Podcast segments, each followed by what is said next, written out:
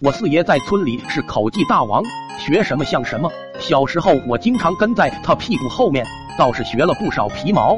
那些惟妙惟肖的鸟语，我是半点都不会，只学会了我姥爷嗡声嗡气的破锣嗓子，也不知道像不像，一直想找机会验证一下。那天夜里，我摸黑溜到姥爷家，姥爷喜欢打牌，吃完晚饭早跑没影了，剩下我姥姥一个人在家。我神不知鬼不觉溜到墙根底下，学着姥爷讲了一句话：“桂兰，今晚我不回来睡了，我到刘寡妇家去瞅瞅。”说完我就蹑手蹑脚跑了。第二天，老妈匆匆赶回了娘家，回来说姥爷和姥姥在家干仗，姥爷被姥姥挠成了大花脸。听闻这个消息，我知道我的口技已经算是出师了，心中颇感自豪。过了几天，不知道我是哪根筋搭错了，想要消遣一下老妈，我在门口学着我姥爷的腔调，嗡声嗡气的喊翠花啊，然后赶紧上树跳进老槐树的洞里。老妈听见后满大街的找他爹。找了半天没找见，疑神疑鬼回了家，寻思着是不是自己的耳朵出了毛病。这时候我要是收手不干，兴许能逃过一劫。可我那份天生的皮痒毛病不允许我这么做，不打一顿对得起我吗？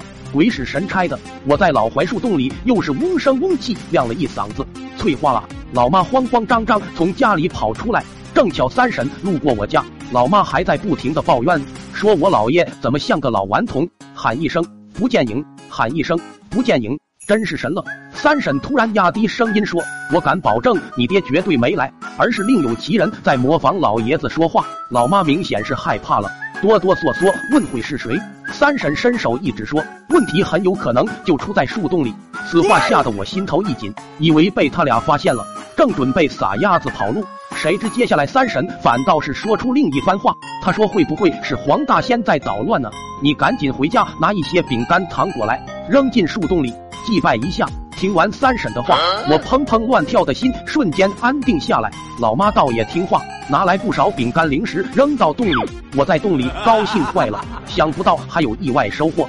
之后无惊无险，每当我嘴馋的时候，我就钻进树洞故技重施，屡试不爽。直到那一天，意外发生了，我正躲在树洞等着饼干零食，没想到老妈带来一架梯子靠在树上，只听见三婶大呼小叫的喊：“翠花，你不能这样，这是大逆不道啊！”老妈气呼呼回应：“我才不管呢，什么大仙不大仙的，一次一次没完没了。”说到底，他就是一只黄鼠狼。他敢学我爹，我就让他好看。我还在树洞里疑惑发生什么事了呢，突然闻见了一股臭味，抬头一看，发现老妈提着一只粪桶，正准备往树洞里灌，吓得我连忙大叫：“妈，是我，我是胖达，快停下！”老妈站在梯子上，声音洪亮响四方：“好你个黄皮子，学我爹还不算，又打上了我家胖达的主意，看我不灌死你！”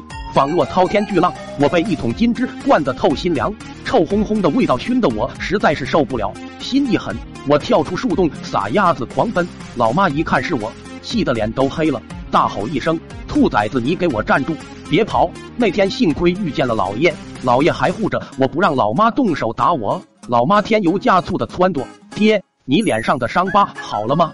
知不知道那是胖达把你害的呀？”那天。